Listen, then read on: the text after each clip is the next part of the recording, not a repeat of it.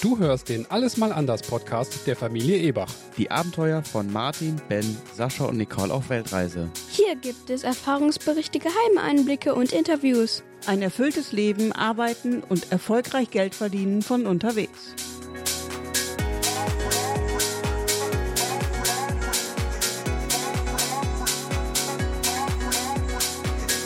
Folge 11 Sydney, wir kommen.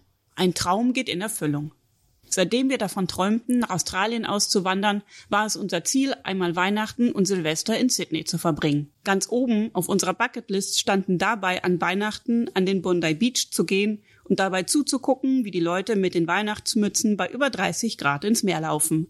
Diese Tradition hatten wir schon oft in unserer australischen Lieblingsfernsehserie Bondi Rescue gesehen.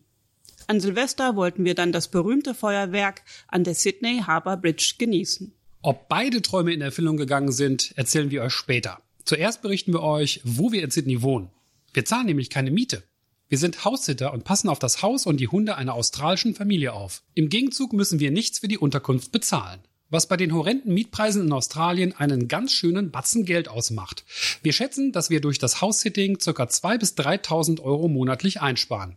Um an so ein House-Sitting zu kommen, haben wir uns bei trustedhousesitters.com angemeldet, ein Profil erstellt und uns dann bei passenden Gesuchen beworben. Als House-Sitting-Neulinge konnten wir leider noch keine Bewertungen vorweisen, die bei Haus- und Tierbesitzern natürlich sehr gerne gesehen sind.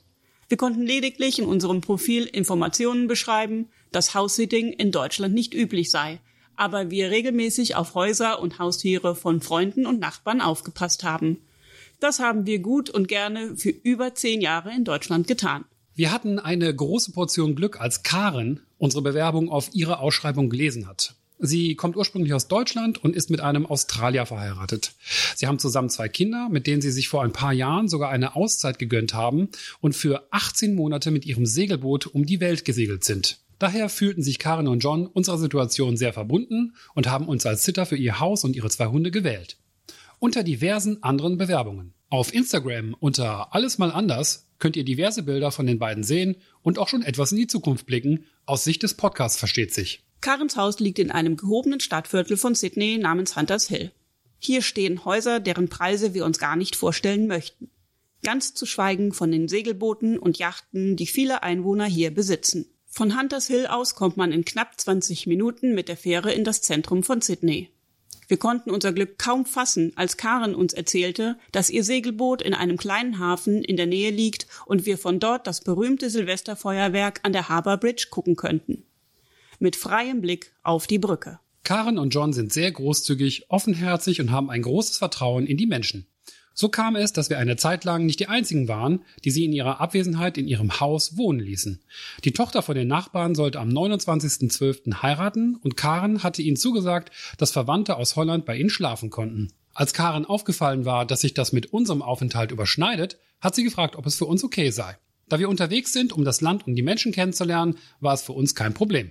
Schließlich kommen wir als Deutsche auch sehr gut mit unseren holländischen Nachbarn zurecht.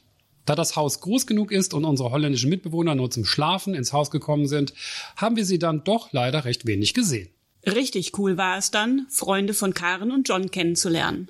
Helen und Travis haben sich für ein paar Tage das Segelboot ausgeliehen. Mit ihnen haben wir dann auch den Silvesterabend auf dem Boot verbracht und gemütlich ins neue Jahr gefeiert. Helen kommt ursprünglich aus England und Travis aus Melbourne.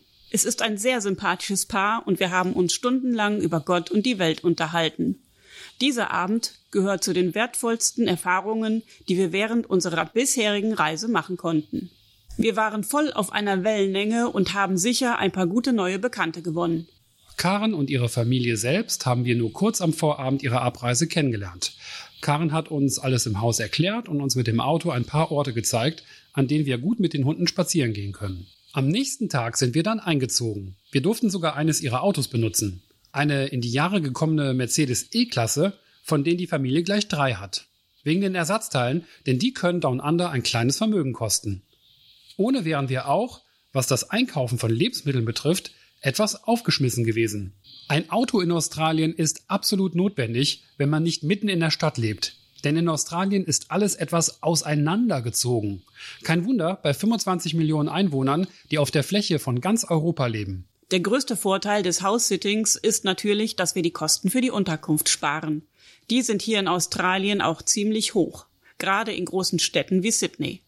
Australien ist teurer als Deutschland und die Australier verdienen dementsprechend mehr. Wenn man dann vorher in einem Land war, in dem der Lebensunterhalt bedeutend billiger als in Deutschland ist, dann ist der erste Einkauf ein ziemlicher Schock. An diese Preise muss man sich erst wieder gewöhnen.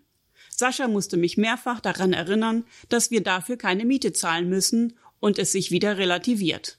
So konnte ich meine Schnappatmung im Supermarkt dann auch wieder in den Griff bekommen.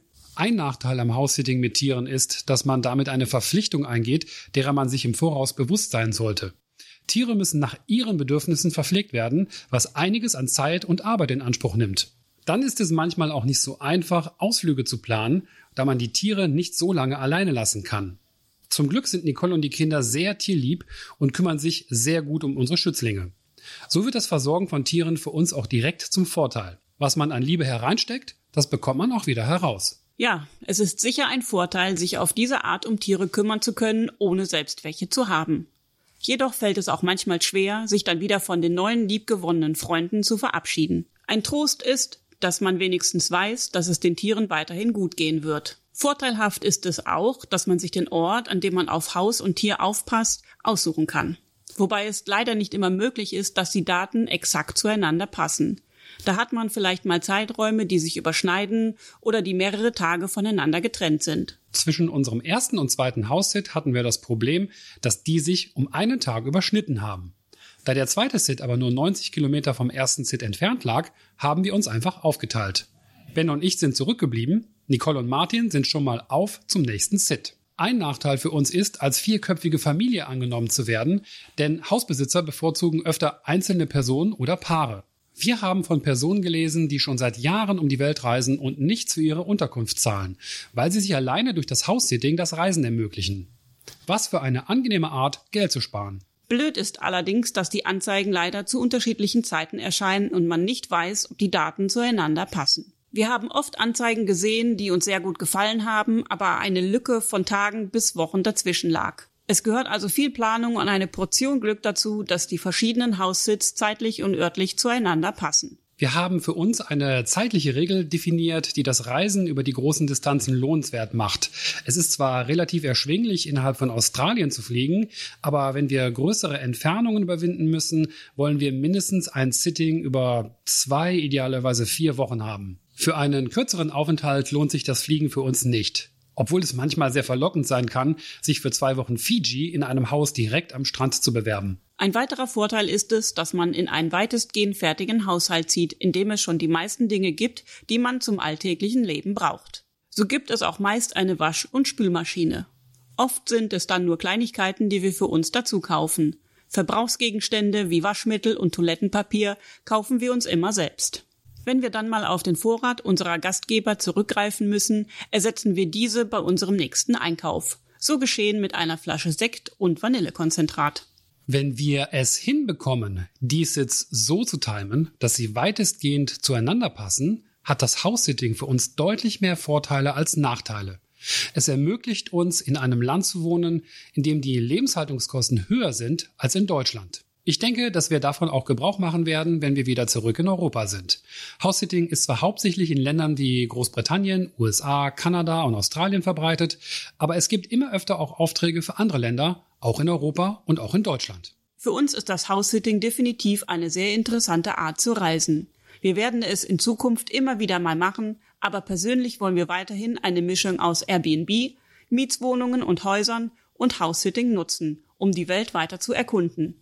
Da das Thema so viele Menschen interessiert, werden wir in den nächsten Folgen einmal genauer darauf eingehen. Outtakes. Karens Haus liegt in einem gehobenen Stadtviertel von Sydney namens Hunters Hill. Dieses Viertel ist ein beschaulicher und sicherlicher. das war der Alles mal anders Podcast. Hat dir diese Folge gefallen? Dann bewerte uns doch bitte in der Podcast-App deiner Wahl oder direkt bei iTunes. So erreichen wir mehr Zuhörer. Danke dafür. Du hast Kritik oder Fragen?